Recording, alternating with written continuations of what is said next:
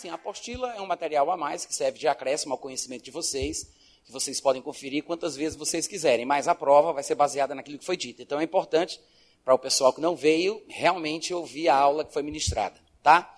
Mas, como já foi dito, estamos falando sobre os últimos dias. Escatologia significa o estudo do fim ou o estudo dos últimos dias. Estudamos as profecias e estudamos o que a Bíblia tem a falar a respeito do assunto.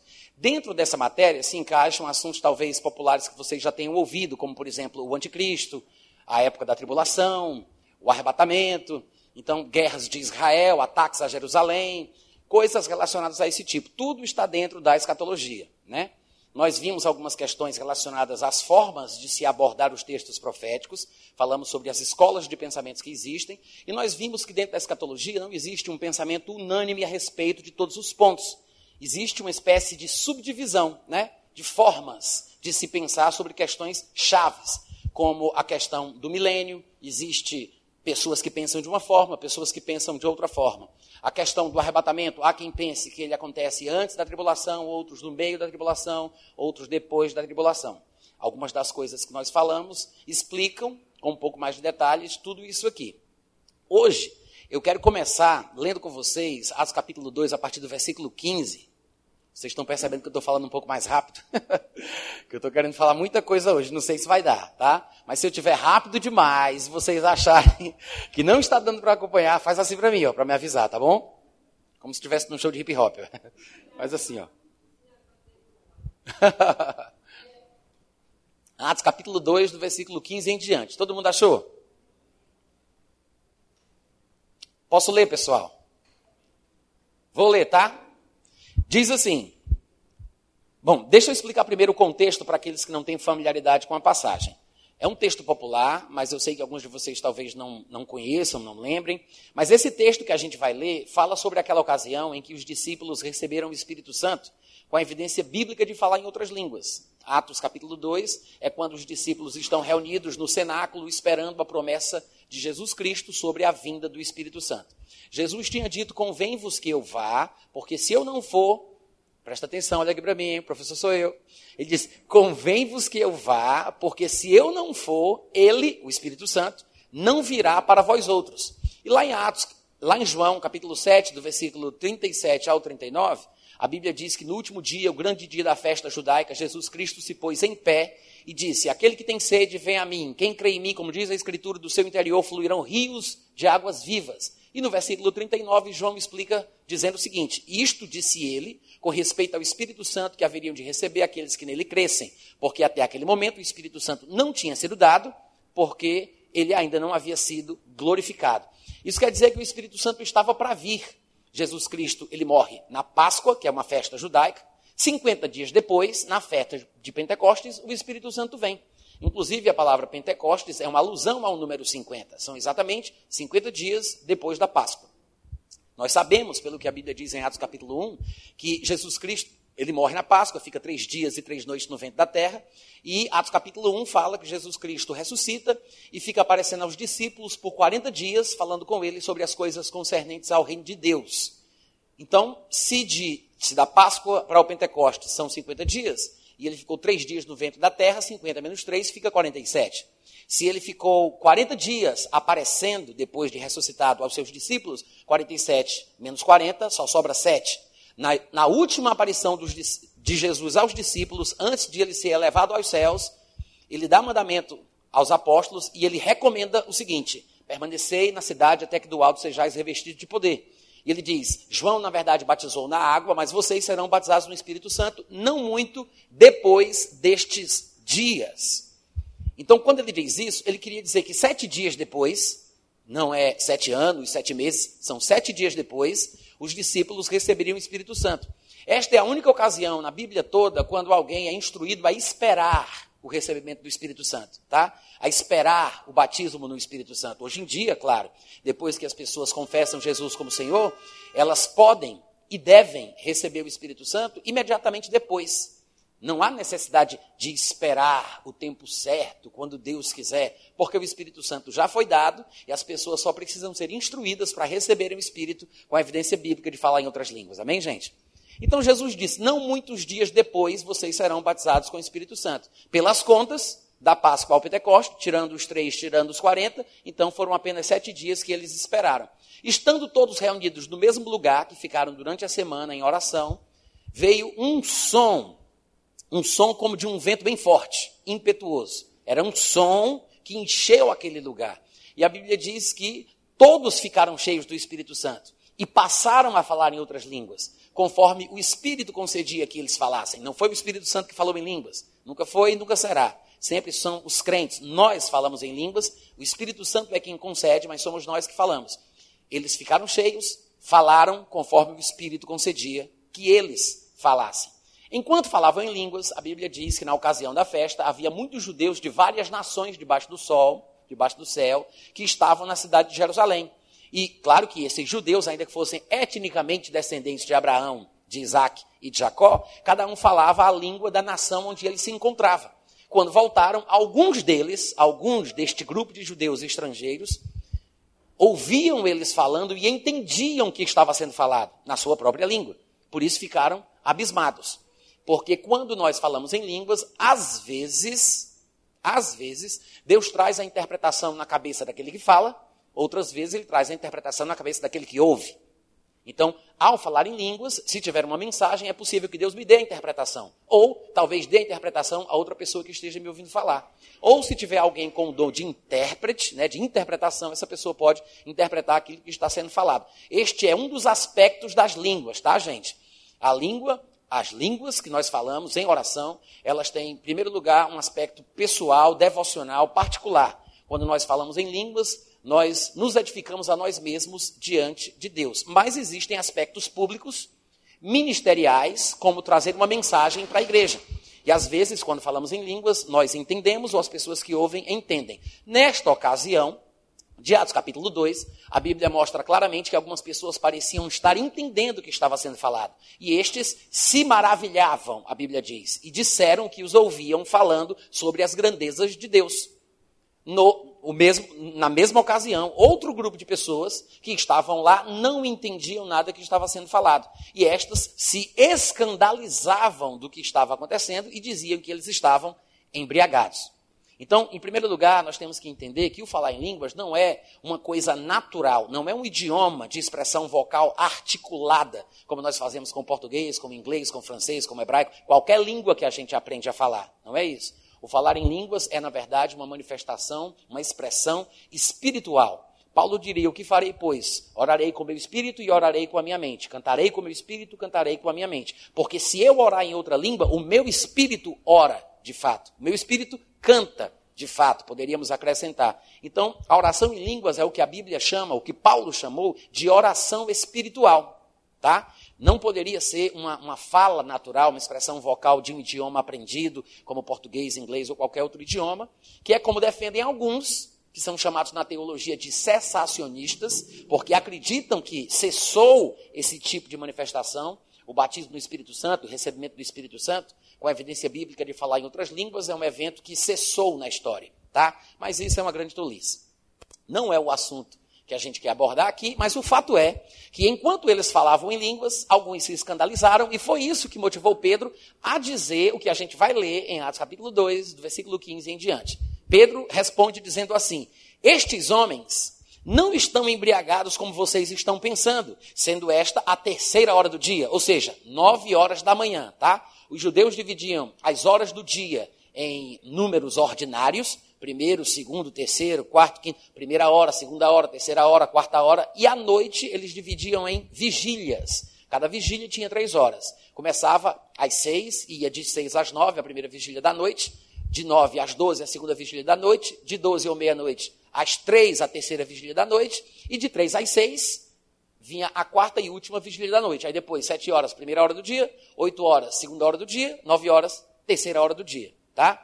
Quando lá em Atos fala que, em Atos capítulo 10, diz que Pedro estava na laje, no eirado, fazendo uma oração à hora sexta, ou seja, ele estava lá ao meio-dia, né? Terceira hora, nove, quarta hora, dez, quinta hora, onze, sexta hora, doze. Então ele estava na hora do almoço, por isso que ele estava com fome, e a visão foi com comida, né? Ele viu aquele aquele lençol baixado pelas quatro pontas, como se fosse um paraquedas, né? Baixado pelas quatro pontas. Só que na parte côncava do paraquedas, da parte do lençol, tinha todo tipo de bicho, quadrúpedes, répteis, animais, que eram considerados imundos para o judeu, e Deus disse: Pedro se levanta, mata e come. Para quem pensa que não pode matar animal, né? Ele disse: mata e come. Aí Pedro disse: Senhor, jamais comi coisa alguma comum ou imunda. No final das contas, era uma visão que Deus deu a ele na hora sexta. Na terceira hora do dia, voltando para o nosso texto de Atos capítulo 2, é, Pedro disse: Estes homens não estão embriagados como vocês estão pensando, sendo nove horas da manhã.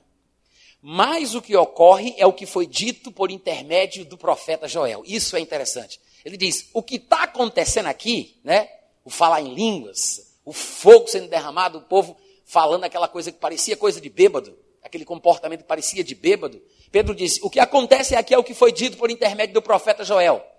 Acontecerá, isso é Joel dizendo, aí Pedro está dizendo que foi Joel que disse: acontecerá nos últimos dias, diz o Senhor, que derramarei do meu espírito sobre toda a carne, vossos filhos e vossas filhas profetizarão, vossos jovens terão visões, sonharão os vossos velhos, até sobre os meus servos e sobre as minhas servas derramarei do meu espírito naqueles dias e profetizarão. Olha só, no, no comecinho do versículo 17, Pedro dizendo qual foi a profecia de Joel, ele disse: acontecerá quando? Não, vamos lá, gente, mais alto. Como é que é? Acontecerá quando? Nos últimos dias. Aí ele fala as características dos últimos dias. Presta bem atenção. Ele diz: Derramarei do meu espírito sobre toda a carne. Os filhos profetizarão, as filhas também, os jovens terão visões, os velhos sonharão. Até sobre os meus servos e sobre as minhas servas derramarei do meu espírito naqueles dias, nos últimos dias, e profetizarão. A parte que a gente lembra sobre as características dos últimos dias é o que vem agora no versículo 19. Mostrarei prodígios em cima no céu, sinais embaixo na terra, sangue, fogo, vapor de fumaça. O sol ficará preto, a lua vermelha como sangue, antes que venha o grande e glorioso dia do Senhor. E acontecerá que todo aquele que invocar o nome do Senhor nestes dias será salvo. Quantos podem dar um amém? Então, o que é que Pedro está fazendo aqui? Ele está explicando que o falar em línguas é uma característica dos últimos dias. Eu não sei se você observou isso, mas essa é a primeira vez na história da Bíblia em que um grupo de pessoas recebe o Espírito Santo com a evidência bíblica de falar em outras línguas. No Antigo Testamento há um episódio muito pontual em que dois homens falaram em línguas estranhas ao povo que os cercava. Mas isso é um acontecimento extraordinário. O Espírito Santo não tinha vindo ainda para ser derramado sobre todos os homens. Ele vinha no Antigo Testamento sobre reis, profetas, sacerdotes ou pessoas separadas especialmente por Deus para desenvolverem alguma atividade. Mas o Espírito Santo não tinha sido dado porque Jesus não tinha sido glorificado. Jesus disse: Convém-vos que eu vá para que o Espírito Santo possa vir, porque se eu não for, ele não virá. Quando o Espírito Santo veio, eles receberam o Espírito, passaram a falar em outras línguas, que é uma das características do recebimento do Espírito Santo a primeira característica. E ao falar em línguas, ele foi explicar o que era isso aqui, que, que eles não estavam embriagados como alguns estavam pensando, mas era o cumprimento da profecia de Joel sobre os últimos dias. Ora, se esse foi o primeiro dia que alguém falou em, falou em línguas na história da igreja, isso quer dizer então que este foi o primeiro dia dos últimos dias. Amém, gente? Eu vou repetir. Esse foi o primeiro dia dos últimos dias. Então, de lá até aqui, nós estamos no que a Bíblia chama tecnicamente de os últimos dias. Os últimos dias não é uma expressão que deve se referir aos últimos 5, 7, 100 anos da história humana na Terra. Os últimos dias, pelo que parece, vai desde o dia de Pentecostes até o que a Bíblia chama de o dia do Senhor. Porque no dia de Pentecostes, eles começaram a falar em línguas. E Pedro disse: Isso aqui é o cumprimento da profecia de Joel sobre os últimos dias. Era o primeiro dia dos últimos dias. Começa em Pentecostes e vai até quando? Antes que venha o grande e glorioso dia do Senhor. Então, os últimos dias começam no Pentecostes e vão até o que a Bíblia chama de o dia do Senhor. Os últimos dias é compreendido em que espaço de tempo, gente? Começa quando? E vai até quando? Começa quando? E vai até, começa no dia de Pentecostes e vai até o dia do Senhor. Estes são os últimos dias. Nós nos lembramos mais dos prodígios, dos sinais, do sangue, do fogo, do vapor, do sol preto, da lua vermelha, né? Isso para a gente é o que faz alusão aos últimos dias. São as características que nós associamos em nossa cabeça com os últimos dias. Mas, pelo que parece, biblicamente falando, os últimos dias também são o período em que o Espírito Santo seria derramado, as pessoas falariam em línguas, as pessoas poderiam profetizar, ter visões, sonhar, não sonho qualquer, mas sonhos sobrenaturais. Amém, gente? Então, nós estamos nos últimos dias, tá? Esta é a característica. Daqui a pouco eu vou explicar um pouco melhor por que, que a Bíblia chama estes dias de últimos, que vai do Pentecostes até o dia do Senhor, e você vai compreender, compreender bem o porquê dessa expressão, últimos dias. Mas eu quero apenas acrescentar o seguinte: a expressão o dia do Senhor é uma expressão que tem alguns significados possíveis, tá? No Novo Testamento, talvez você vai encontrar textos que se refiram ao dia do Senhor, quando a palavra, quando a passagem está falando sobre o arrebatamento ou sobre a tribulação com a manifestação do anticristo. Mas por via de regra, por via de regra, a expressão o dia do Senhor que era usada basicamente no Antigo Testamento, ela significa um período de ira de Deus, juízo divino e de manifestação de uma punição muito terrível, tá? É uma expressão do Antigo Testamento que é tomada emprestada no Novo Testamento e é usada no Novo Testamento e às vezes aparece com uma significação um pouco diferente. Mas por via de regra, o dia do Senhor é mais ou menos um sinônimo da tribulação que é o período da manifestação da ira de Deus, que é quando ele vai julgar os pecadores da terra. Todo mundo entendeu? Sim ou não? Então, essa expressão, o dia do Senhor, é mais ou menos como a gente pode chamar de o período da tribulação. É basicamente isso, tá? Este é o dia do Senhor. É um período de trevas, de angústia, de sofrimento, de tribulação, de juízo divino. A gente não vai ter tempo para poder abrir aqui as passagens onde isso é falado, mas você pode conferir em casa se você quiser. Joel capítulo 1, versículo 15. Joel capítulo 2, versículo 1 e versículo 2. Você pode encontrar a mesma expressão e a explicação do que ela significa em Amós capítulo 5, versículo 18 ao 20. Isaías capítulo 13, do 6 ao 13.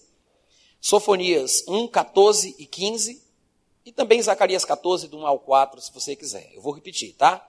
Joel capítulo 1, versículo 15. Joel capítulo 2, versículo 1, versículo 2. Você pode acrescentar aí também o versículo 11, que eu não falei ainda há pouco. Amós capítulo 5, versículo 18 a 19. Desculpa, 18 ao 20.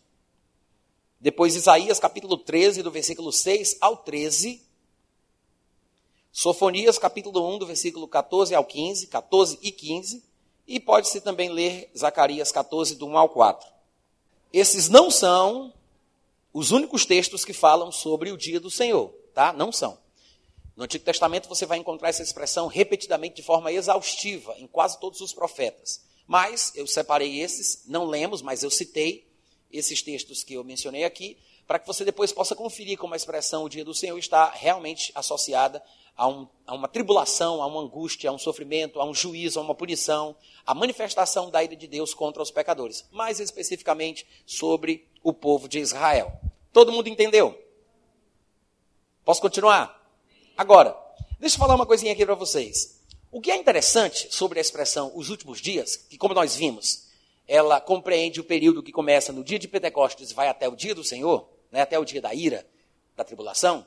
Este período os últimos dias, eles são chamados assim porque a história dos homens sobre a terra parece ter sido determinada por Deus para ter um período específico e pontual. Deus estabeleceu um tempo limite para a vida humana nesta terra. Lá em Atos capítulo 17, no versículo 26, quando Paulo estava discursando no Areópago, que é uma espécie de anfiteatro que se reuniam os filósofos epicureus e estoicos para discutir sobre as coisas da vida, Paulo abriu a boca e disse o seguinte: Deus, de um só, fez toda a raça humana para habitar sobre toda a face da terra, havendo fixado os tempos previamente estabelecidos. Essa é a expressão que eu quero que vocês decorem. Paulo disse: Deus fez toda a humanidade havendo fixado os tempos previamente estabelecidos. Tempos fixos de forma prévia. Vocês podem repetir o que eu falei? tempos fixos prévia. Ou seja, antecipadamente Deus fixou tempos e os limites da sua habitação neste mundo. Deus fez toda a raça humana a partir de um só homem para habitarem sobre toda a face da terra, para se porventura tateando possam encontrar-se bem que ele não está longe de cada um de nós, porque nele vivemos, existimos e nos movemos, que é o que ele diz lá em Atos, né? Mas essa expressão quase ninguém lembra. Deus fez toda a humanidade a partir de um só homem para habitar sobre toda a face da terra, havendo fixado tempos previamente estabelecidos e os limites da sua habitação. O que significa que Deus tem uma autoridade exclusiva para reservar para si tempos e épocas. Lembra que foi mais ou menos isso que Jesus disse aos seus discípulos quando eles perguntaram a ele quando ele restauraria o reino a Israel e ele disse: Não vos compete conhecer tempos e épocas que o Pai reservou pela sua exclusiva autoridade. Então, Deus ele tem uma autoridade exclusiva pela sua natureza, pela sua realidade atemporal, porque ele conhece o fim desde o começo. Ele tem a capacidade de estabelecer tempos fixos de forma prévia. Tá? Tudo bem, gente? E o limite da habitação do homem na face da terra. Quer dizer o quê? Quer dizer que, muito provavelmente, pelo que a gente vai discutir ainda daqui a pouco, quer dizer que, muito provavelmente, o homem, a humanidade, né, de uma forma geral, foi criada por Deus para estar na terra até o tempo limite estabelecido por ele. O homem vai ter um tempo de estar na terra pré-determinado. E como nós sabemos, pelo que diz Isaías 46, do versículo 9 ao 10, Deus é aquele que anuncia o fim desde o começo. E no começo, ou seja, no princípio, né? Bereshit, como diz o hebraico lá, no começo, Deus santificou o dia de sábado e o separou de todos os outros. Depois, quando ele foi instituir esse descanso, ele, ele transformou o descanso em lei, uma lei para os judeus, não para os cristãos. É bom que se diga a diferença entre o Israel de Deus e a igreja de Deus, que tem muita gente que até hoje confunde. Mas quando Deus instituiu o descanso sabático como uma lei para o judeu, Deus estabeleceu de forma clara, dizendo: seis dias trabalharás e no sétimo dia descansarás. Porque o sétimo dia, o dia de sábado, foi no dia que Deus terminou de concluir toda a sua obra e descansou daquilo que ele tinha feito. Então, o sábado é um sinal profético para toda a humanidade, muito provavelmente a respeito do tempo que o homem terá na terra. Porque, profeticamente falando, um dia para Deus é como mil anos, e mil anos é como um dia. Lá no Salmo 90, depois se você quiser conferir em casa, você vai ver que ele está falando sobre a brevidade da vida, a passagem do tempo e a eternidade de Deus. É nesse salmo quando ele diz que quem chegar aos 80 anos viveu muito, se passar aos 80 também, é, é, se a pessoa tiver vigor, consegue viver um pouco mais. Ele fala, Deus é, dá-nos coração sábios para que possamos é contar os nossos dias. Ele fala que a nossa vida é como a poeira, que, que é como a fumaça. E é lá onde ele diz que um dia para Deus é como mil anos, e mil anos é como um dia. Quando ele está falando sobre a passagem do tempo. E não por acaso, penso eu, lá em 2 Pedro, capítulo 3, que é o capítulo onde ele fala sobre a brevidade da volta de Jesus Cristo, porque ele diz que há pessoas que estão reclamando, cadê a promessa da sua vinda? Porque Deus, de um princípio, quando Deus criou o mundo, as coisas permanecem como era e nunca mais nada mudou. Aí Pedro repreende eles, dizendo que eles são apenas nécios, que ficam reclamando das coisas que eles não entendem. Aí ele explica que o mundo foi criado pela palavra de Deus, mas veio a perecer pela água. Mas o, o, céu e a terra que agora existem estão sendo entesourados para o fogo, que vai perecer pela própria palavra de Deus, como ele prometeu. Aí ele fala, mas não se esqueçam de uma coisa: um dia para Deus é como mil anos, e mil anos é como um dia. Ou seja, em 2 Pedro capítulo 3, no contexto da brevidade da volta de Jesus, ou do tempo da volta de Jesus, ele usa a expressão, o versículo 4 do Salmo 90, que fala sobre a passagem do tempo. As duas passagens o Salmo 90 e 2 Pedro 3 estão falando sobre a passagem do tempo. E Pedro, falando da volta de Jesus, ele cita isso. Um dia para Deus é como mil anos, mil anos é como um dia. É possível que isso signifique que o homem deveria fazer a sua obra na terra durante seis dias de milênios, durante seis mil anos, seis dias trabalharás e no sétimo descansarás. Então, se é um sinal profético real, como dizem alguns teólogos, defendem alguns escatologistas, isso significa que a semana, ela lembra o tempo da vida humana na Terra. Seis dias, seis milênios. Seis dias de milênios.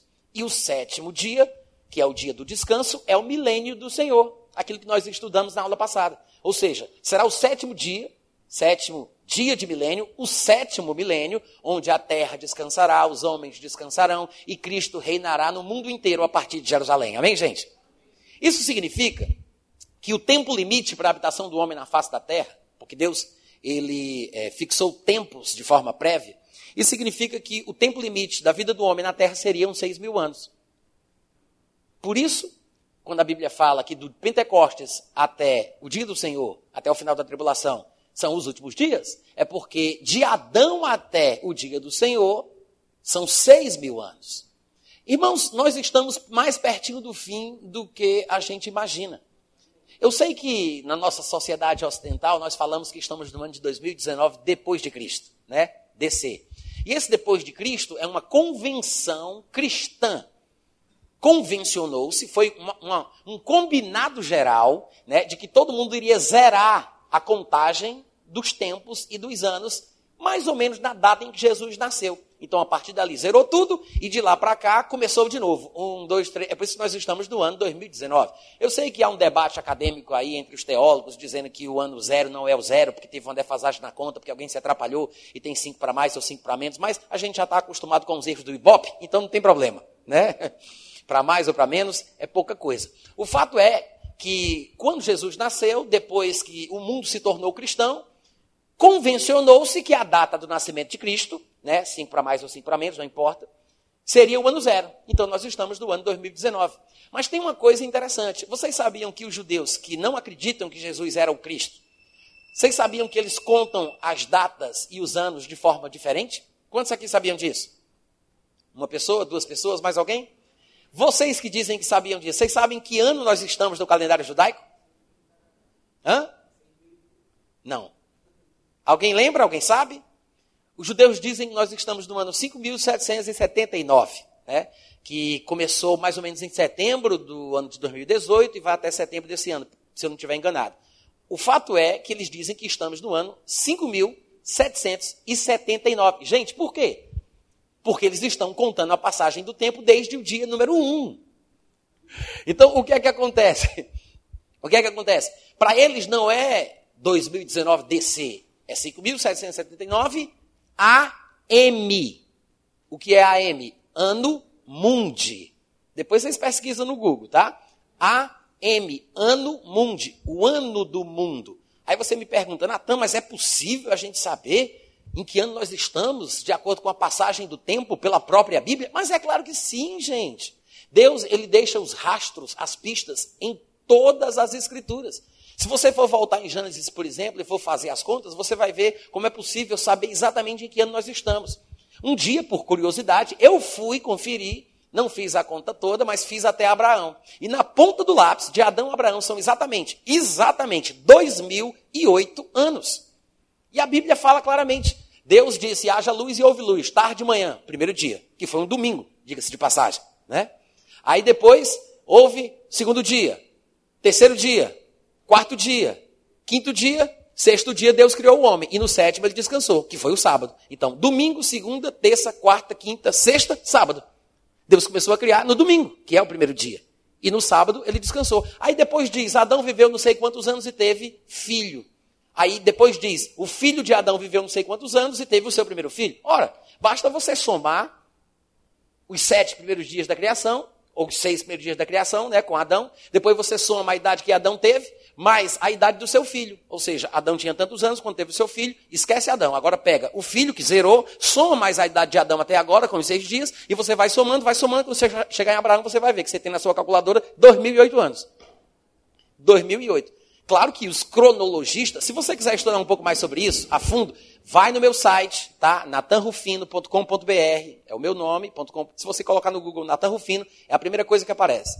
Ou entra no meu aplicativo dentro do Telegram e procura pela pregação é, Cronologia Bíblica e a Volta de Jesus. Tem duas partes, cada parte é uma hora e meia. Isso é para quem quer estudar, tá? Então, se você tiver curiosidade, vai lá, é de graça, assiste e seja abençoado, tá?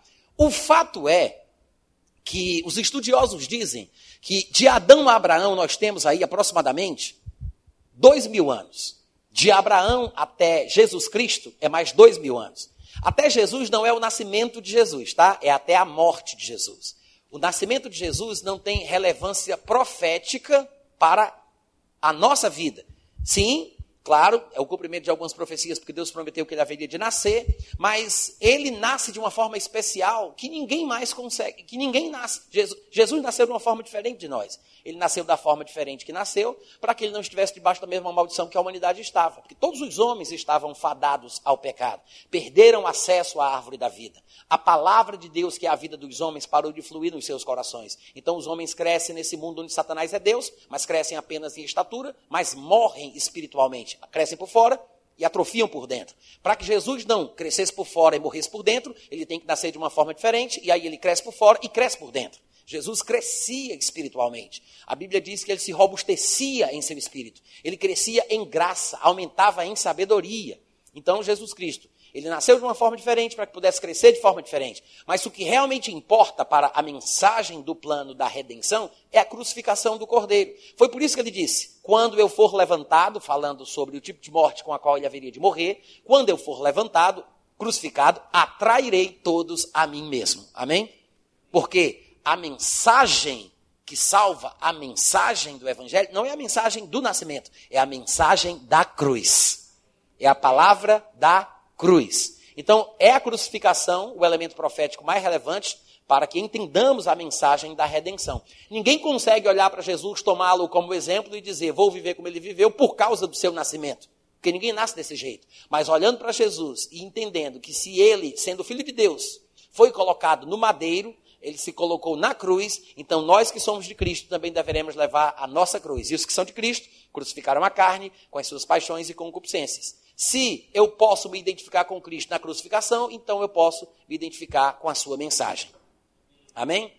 Veja, a crucificação foi o momento da morte de Jesus Cristo, mas antes de morrer de fato, de verdade, ele representa essa morte através do batismo nas águas. O batismo nas águas de Jesus Cristo é a representação da morte, do sepultamento e da ressurreição. Que é por isso que ele vai até João e João não entende, ele diz: não, convém cumprir toda a justiça. É justo que, se ele é meu representante, ele também passe pelo batismo de arrependimento para a remissão de pecados. E quando ele sair das águas, representando a ressurreição para a comunhão com Deus, representando a ressurreição da vida espiritual, quando ele sai das águas, a Bíblia diz que os céus se abriram para ele, veio o Espírito Santo sobre ele, e a partir dali é que ele começa a, fazer milagres. Ele começa a pregar a partir dali, a mensagem começa a partir dali. Então, o batismo nas águas é a representação da morte e da ressurreição. Eu consigo me identificar com a morte de Cristo. Eu consigo me identificar com o batismo. Quando nós também nos arrependemos, tomamos a nossa cruz e vivemos uma vida de renúncia, de abdicação, da mesma forma, o Espírito Santo, os céus se abrem para a gente, o Espírito Santo vem sobre nós e nós passamos a ter uma vida de milagre, igual como ele teve. Amém, gente? Então tá, voltando. De Adão para Abraão são aproximadamente dois mil anos. De Abraão até Jesus Cristo, não ao nascimento de Jesus, mas até a crucificação de Jesus Cristo, são mais dois mil anos, e aí já vão quatro. Então só faltam os últimos dois mil para que se cumpram os seis mil anos. É por isso que de Cristo até o dia do Senhor, do Pentecostes, que é quando inicia a igreja, que Jesus Cristo vai ao céu, derrama o Espírito Santo, o pessoal recebe e fala em outras línguas. A partir daquele dia, até o final destes dois mil anos, são o que a Bíblia chama de os últimos dias, porque são os últimos dois mil anos da história humana na Terra. Amém, gente? Então tá. Se nós estamos é, mais perto do fim do que do começo, porque os judeus dizem que nós estamos no ano 5.779. Então, para 6 mil falta pouco. Já seria pouco demais. Só que tem um detalhe: tem um erro no calendário judaico. Tem um erro. Na verdade, depois você pode pesquisar isso no Google, procurar em algum livro de história que fala especificamente sobre a cultura judaica e a história do povo hebreu, ou você pode procurar no Wikipedia, porque está lá também, tá? Mas o fato é que os judeus, vocês sabem pelo que a Bíblia relata, né? sem falar dos livros de história secular, os livros seculares de história. Mas pelo que a Bíblia relata, nós sabemos que a liderança judaica rejeitou Jesus como Messias, a ponto de terem crucificado ele, chamando de blasfemador, de herege, de falso profeta, como todo mundo aqui sabe muito bem. Os judeus do primeiro século, os rabinos do primeiro século, estavam ficando alvoroçados com a fama de Jesus Cristo. O cristianismo, no começo da história da igreja, gente, era formado quase predominantemente, quase absolutamente, por judeus. Na verdade, o cristianismo era considerado uma seita judaica. Por quê? Porque todos os crentes eram judeus. Somente depois de alguns anos é que gentios começaram a ser aceitos, começaram a ser convertidos. Até os judeus crentes não sabiam se poderiam pregar para os gentios. O próprio livro de Atos registra é, esta compreensão que foi chegando à igreja. Lembra quando Pedro disse que aquela comida era comum e era imunda e que ele jamais poderia comer aquilo? Era Deus querendo mostrar para ele que ele não poderia considerar como comum e imundo aquilo que os gentios comiam, porque ele seria levado até a casa de Cornélio, que era um gentil, e ele iria comer com eles coisas que os gentios comiam, e porque a pessoa se torna aquilo que ela come, se ele considera comida imunda, então ele considera os gentios imundos. E Jesus já havia dito lá no Evangelho de Marcos, e Pedro estava presente, que todos os alimentos eram puros, porque não há nada que entre pela boca do homem que o possa contaminar. O que contamina é o que sai do coração, o que sai pela boca, não o que entra pela boca. São as palavras ruins, as palavras malignas que entram no ouvido e contaminam as outras pessoas. Então, Pedro ele estava sendo tratado por Deus para entender que os homens, os gentios, poderiam ser salvos. Houve um debate em Atos capítulo 15, uma espécie de concílio doutrinário para discutir o que eles iam fazer com os gentios que estavam se convertendo? Se eles seriam obrigados a guardar os costumes de Moisés, a se circuncidar, a guardar o sábado, a se transformar culturalmente em judeus, porque eles estavam confusos, eles não sabiam o que fazer com os gentios, porque a religião cristã era uma religião predominantemente judaica. Todos os apóstolos eram judeus. Jesus era e é judeu, porque ele morreu, mas ressuscitou e está vivo hoje à direita de Deus. Amém? Ele continua sendo judeu.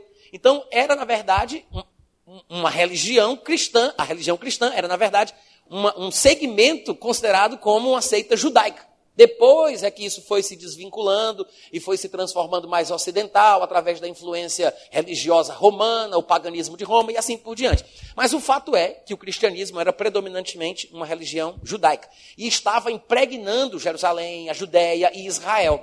Os rabinos do primeiro século, né, os primeiros 100 anos da história da igreja cristã, os rabinos do primeiro século, preocupados com o avanço do cristianismo, porque estava uma coisa louca, sem controle, e todo mundo estava querendo provar que Jesus era o Cristo, que tinha cumprido as profecias. E havia profecias específicas de Daniel, as famosas 70 semanas de Daniel, que apontavam para o tempo em que Jesus Cristo nasceu, dizendo que era naquele período que o Messias estaria na terra. E tudo isso confirmava a crença dos cristãos, que eram judeus convertidos, crentes em Jesus. E eles não sabiam o que fazer, porque logo depois, no ano 65, começou um cerco do Império Romano a Jerusalém, e no ano 70 houve a destruição de Jerusalém e do templo dos judeus. E os cristãos usavam isso como comprovação das profecias de Daniel, capítulo 9, versículo 26, versículo 27, porque ela dizia que seria morto o ungido, e depois disso, o povo do anticristo, o povo do príncipe que virá, destruirá o templo e destruirá a santa cidade de Jerusalém. Ou seja, tudo parecia confirmar. O ungido tinha sido morto, que era Jesus.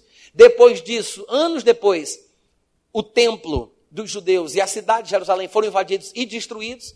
E eles estavam usando isso para mostrar que tudo isso provava que Jesus era o Messias. Então, o que foi que os judeus, os rabinos do primeiro século fizeram? Eles fizeram uma releitura das profecias de Daniel e tentaram encurtar o período dos reis persas para diminuir esse tempo, para tentar colocar o cumprimento das 70 semanas de Daniel noutra data que não fosse na data que Jesus Cristo esteve na terra. Porque vocês devem lembrar, Daniel, ele estava cativo na Babilônia quando ele teve aquelas visões que ele escreveu no livro que leva o seu nome, né?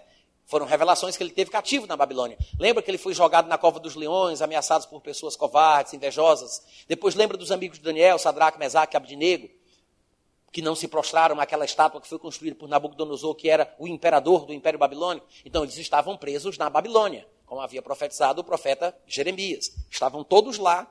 Depois veio os medos e os persas. Lembra que o filho de Nabucodonosor, Belsazar, estava numa festa e de repente apareceu uma mão escrevendo na parede umas palavras que ele não conseguia entender. E o, o, profeta Daniel, que já tinha dado uma revelação para o pai dele, Nabucodonosor, foi chamado novamente e ele interpretou dizendo que aquilo significava que o reino dele tinha sido pesado e tinha sido entregue nas mãos dos medos e dos persas. Naquela mesma noite, sem guerra nenhuma, sem nenhuma morte, o império babilônico passou às mãos do império persa. Na verdade, é o império medo-persa, que era uma coalizão de nações. E os medo-persas passaram a reinar a partir dali. Depois, Ciro começou a ser favorável aos judeus e permitiu que eles voltassem à sua cidade começassem a reconstruir a cidade de Jerusalém e o templo. Alguns imperadores medo-persas foram favorecendo os judeus. O fato é que do Império Babilônico passou a história para o Império Medo-Persa depois chegou o Império Grego de Alexandre o Grande, depois do Império Grego veio o Império Romano. No Império Romano, Jesus Cristo nasce, o, cristianismo começa. No primeiro século do cristianismo, os rabinos fazem o quê? Encurtam a história na época do Império Persa. Eles diminuem a quantidade de reis do Império Persa. Eu fiz aqui uma, um resumão geral, desde o Império Babilônico, né? Império Babilônico, Medo-Persa, grego, romano, para vocês entenderem. Então, eles encurtaram a época dos reis. Depois, um homem chamado Yosef ben Halafta, que é um judeu, que é como se fosse mais ou menos José, filho de Halafta, que era discípulo de um rabino chamado Akiva. Este homem, no ano 164 depois de Cristo, foi escrever o primeiro livro que contava a passagem do tempo, que serviu de base para o calendário judeu atual. Esse homem também percebeu que as datas apontavam para Jesus como Messias. Mas aí, pesquisando, ele descobriu que havia uma interpretação diferente dos rabinos do primeiro século, que era mais favorável ao que ele queria dizer, porque ele não queria que Jesus fosse o Messias. Nenhum judeu jamais queria isso. Eu digo judeus incrédulos, que não são messiânicos, que não creem em Jesus como o Cristo. Amém, gente? Então, esse homem pensou nisso e achou melhor apontar para uma determinada revolta que aconteceu entre os anos 132 e 135 depois de Cristo, que é conhecida na história como a revolta de Simão Bar Córriba. Bar Córriba, ou Simão Bar Córriba, foi um homem, um guerreiro qualquer, um judeu, que se levantou contra o Império Romano. E o Akiva, o rabino Akiva, que era o, o, o professor do Yosef ben Halafta, disse que Simão Bar Córriba era o Messias e induziu muitos judeus a se unirem a ele para lutarem contra os romanos. No final das contas, o imperador Adriano, que era o imperador da época, matou Simão Bar Córreba, destruiu a cidade de Jerusalém, ficou muito bravo com a rebeldia dos judeus, mudou o nome da cidade de Jerusalém para Aélia ou Aeólia Capitolina e mudou o nome de Israel para Síria Palestina. Que é por isso que até hoje alguém pensa que o nome de Israel é Palestina. Foi por causa dessa desse nome que o imperador Adriano deu àquela região. E a gente sabe pela Bíblia que sempre foi Cananéia e depois virou Israel. Nunca teve esse negócio de Palestina. Isso é uma invenção. Mas o que acontece é que Yosef ben Halafda, quando estava criando o seu calendário judaico, que é chamado de Seder Olam Rabá, que em português, isso é hebraico, que seria em português mais ou menos como a ordem do mundo vindouro, é mais ou menos isso. Ele estava fazendo a contagem dos tempos para criar um calendário, é baseado nesse livro que o calendário judaico ele foi construído. Então, Yosef Ben Halafta pensou: não, eu não posso fazer as contas da forma que eu estou fazendo e dizer que Jesus Cristo é o cumprimento das profecias de Daniel, porque senão o pessoal vai dizer que isso confirma que ele era o Cristo. Ele entrou na onda do encurtamento dos reis, dos rabinos do primeiro século, disse que o Cristo, na verdade, tinha sido Simão Bar Corba, que o mestre dele, o rabino Akva, já tinha falado que era, e a conversa fica por isso mesmo. No final das contas, somando-se tudo, encurtaram aí 200 anos, aproximadamente, eu agora não me lembro a conta, a conta exata, mas aproximadamente encurtaram 200 anos da história desde o dia que Deus criou o mundo, desde o primeiro dia que Deus começou a criação. Foram encurtados 200 anos pelos judeus. Ou seja, hoje o calendário deles diz que nós estamos no ano de 5.779 desde o dia número um da criação. Mas coloca os 200 anos aí que foram roubados. Quanto tempo fica? 5.779 mais 200 vai para quanto? 5.979. 5.979, gente, para 6 mil é pouco demais. Alô? Vocês estão aqui? Se isso for verdade, né? Olha só. Não estou dizendo aqui que é, né? Que vamos agora levantar a bandeira, vamos ser dogmáticos. Se isso for verdade, aí você diz, Natan, tem alguém que defenda esse pensamento e essa teoria? Tem. Não fui eu que inventei isso, não, gente. Não foi eu que inventei isso, não. Alguém falou isso antes de mim. Tem um, um, um pastor formado em matemática na Universidade de Oxford, lá no Reino Unido, chamado Derek Walker. Derek Walker. O site dele é Oxford Bible Church, né? Para quem quiser pesquisar, para quem souber inglês, ou para quem se aventurar no mundo do inglês usando o Google Translate. Dá para fazer, né? Dá para fazer. No site dele, Oxford Bible Church, ele tem alguns artigos. E um livro dele foi publicado, significa Chaves do Tempo, Keys of Time. E nesse livro de 300 e não sei quantas páginas, ele fala só sobre essas questões do controle de Deus sobre o tempo e o limite estabelecido por Deus para a vida do homem na terra.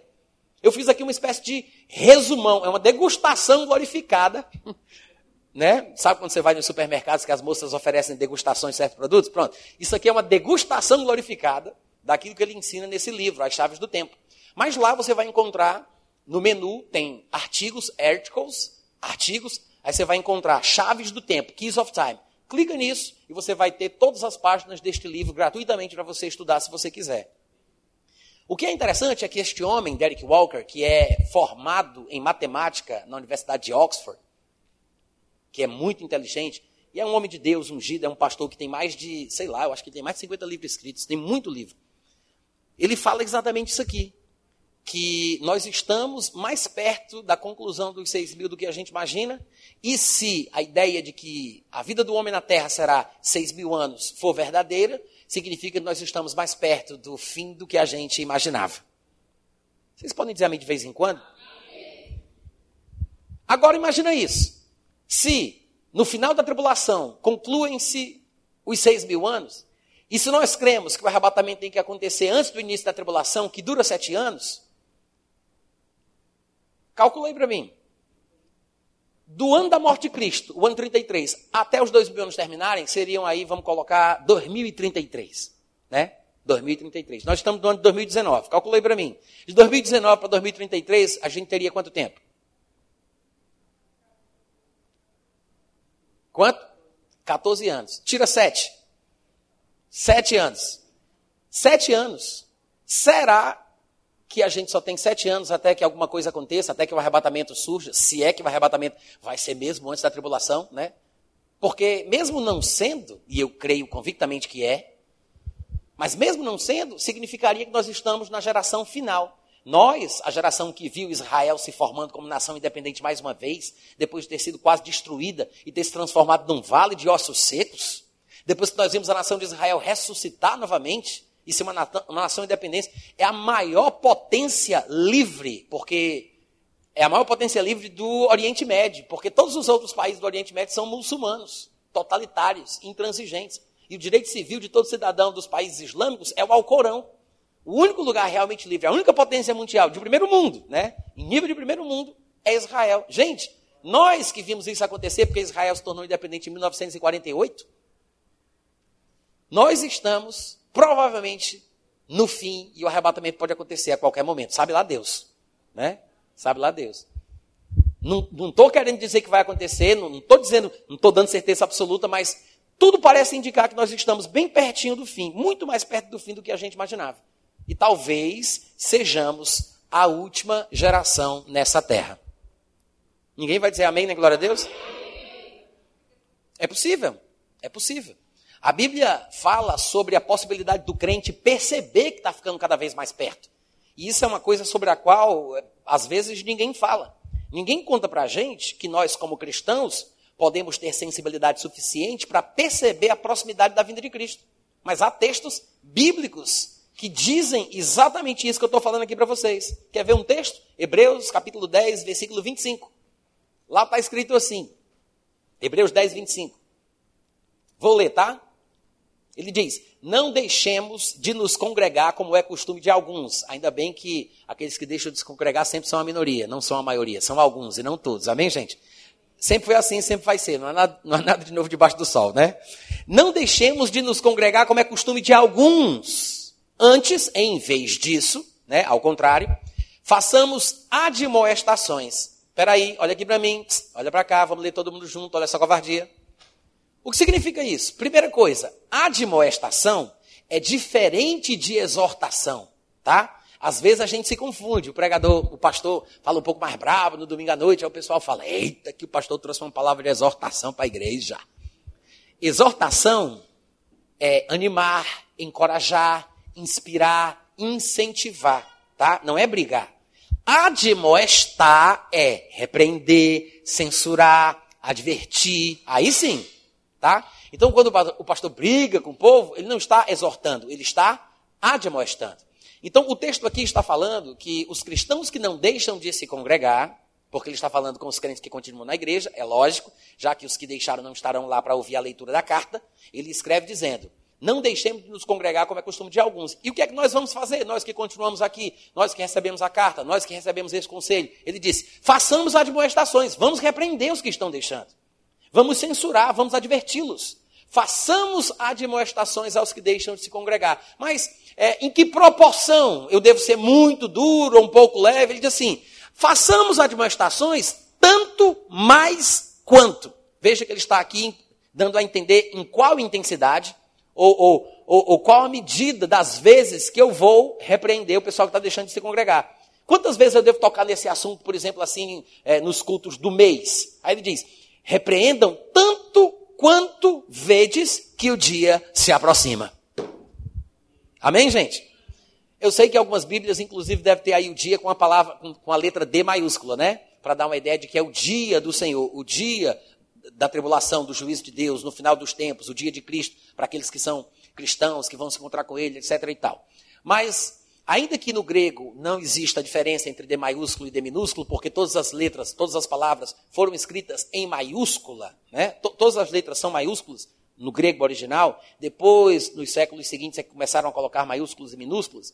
Mesmo assim, a gente sabe que esse dia aqui é um dia especial, que é por isso que os compiladores da nossa Bíblia em português decidiram colocar com D maiúsculo, para mostrar que não é qualquer dia, é o dia, com artigo definido. Então ele está falando que os que não deixam de se congregar, os crentes que continuam vindo para a igreja, eles devem repreender, admoestar, censurar, repreender, advertir pela falta, né? Aqueles que deixam, tanto mais quanto vedes que o dia se aproxima. O que é que ele está dizendo então? Ele parece acreditar que quem é crente, quem está na igreja, o crente firme, ele consegue ver que o dia está perto ou não. Amém? Senão ele não diria isso. Tanto mais quanto vedes. O crente tem como ver que o dia está perto. E claro que a expressão aqui, né, ver que o dia está perto, é uma expressão figurativa. Não está falando sobre ver com esses olhos naturais, mas está falando sobre ver no sentido espiritual. É a percepção do crente a respeito da proximidade da vida de Cristo. Quantos entenderam? Outro texto que diz exatamente a mesma coisa se encontra em 1 Tessalonicenses, capítulo 5, a partir do versículo 1. 1 Tessalonicenses, capítulo 5, a partir do versículo 1. Posso ler, gente? Ele diz assim: Irmãos, relativamente aos tempos e às épocas, não há necessidade de que eu vos escreva. Veja, ele está falando sobre tempos, sobre épocas, e nós vimos essa mesma expressão, pelo menos eu citei, né? Eu citei de có, eu não abri o texto com vocês. Mas lá em Atos capítulo 1, versículo 7, ele diz: Não vos compete conhecer tempos e épocas que o Pai reservou pela sua exclusiva autoridade. Falando sobre um dos tempos fixos previamente estabelecidos por Deus para a restauração do reino de Israel. Com respeito aos tempos e às épocas, não há necessidade de que eu vos escreva pois vós mesmos estáis inteirados com precisão de que o dia do Senhor vem como ladrão de noite. Alguém poderia pensar, Natan, você não está citando 1 Tessalonicenses 5 para mostrar que o crente tem como saber que está perto a vinda de Cristo? Como é que você cita uma passagem dessa que diz que é como ladrão de noite? Nunca nenhum ladrão ligou para mim para perguntar, 10 horas está bom para você? Né? Mas tenha calma, vamos continuar a leitura e vamos observar o contexto. Ele diz: vocês sabem por vós mesmos que estáis inteirados com precisão de que o dia do Senhor vem como ladrão de noite. Para quem vai ser como ladrão de noite? Ele diz: quando andarem. Olha a conjugação do verbo, hein? Ele está falando com os irmãos sobre pessoas que não são irmãs. Ele diz: irmãos, quando eles, é o sujeito implícito, né? O sujeito oculto aí. Irmãos, quando eles. Uma é a pessoa que fala, a pessoa com quem se fala, a pessoa de quem se fala. Paulo está falando com os irmãos sobre o povo do mundo. Quando eles andarem dizendo, agora nós temos paz e segurança, eis que lhes, não é nos, não é vos, tá? Ele diz, lhes. Como é a palavrinha aí, gente? Lhes, não é nos, não é vos, é lhes. Eis que lhes sobrevirá repentina destruição, como vem dores, as dores de parto aqui está para dar à luz, e de nenhum modo eles, mais uma vez implícito aí, eles, não é nós, não é vós, é eles, e de nenhum modo eles escaparão. Agora sim, mas vós, irmãos, quantos irmãos nós temos aqui hoje à noite? Vós, irmãos, não estáis em trevas, para que esse dia, como ladrão, vos apanhe de surpresa. Amém? Ou seja, confirma o que nós vimos em Hebreus capítulo 10, versículo 25. Não deixemos de nos congregar como é costume de alguns, antes façamos admoestações. E tanto mais admoestações devemos fazer, quanto vemos que o dia se aproxima. Quanto mais a gente vê que o dia se aproxima. Amém, gente? Agora, nós, supostamente, não estamos em trevas, né? Para que esse dia nos apanhe de surpresa. Pelo que parece, a única possibilidade de um crente ser surpreendido pelo, pela proximidade da vinda de Cristo é se este crente estiver em trevas. Porque há coisas que nós fazemos com a nossa vida que podem sobrecarregar o nosso coração, a nossa sensibilidade espiritual, e a gente pode perder né, essa capacidade de, de identificar a proximidade da volta do Senhor Jesus. O próprio Senhor Jesus, lá em Lucas capítulo 21, do 31 ao 34, ele disse: quando virdes acontecerem estas coisas, sabei que está próximo o reino de Deus. Em verdade vos digo que não passará a geração que vê estas coisas acontecendo, sem que tudo isto aconteça, sem que tudo se cumpra. Passará o céu, a terra, porém as minhas palavras não passarão. Acautelai-vos por vós mesmos, para que nunca vos suceda que o vosso coração fique sobrecarregado com as consequências da glutonaria, da embriaguez e dos cuidados da vida, e venha sobre vós de improviso, de forma repentina, como um laço Amém? Jesus disse: Cuidado com a vossa vida, acautelai-vos por vós mesmos, para que o vosso coração não fique sobrecarregado com as consequências da embriaguez, é, da glutonaria, dos cuidados deste mundo, dos cuidados da vida. Outras versões diriam consequências da orgia, da embriaguez das preocupações deste mundo. O fato é que existem coisas que podem sobrecarregar o nosso coração e assim perdermos a sensibilidade andando em trevas, nós poderemos ser surpreendidos, porque não estaremos percebendo que tempo é esse que a gente está vivendo.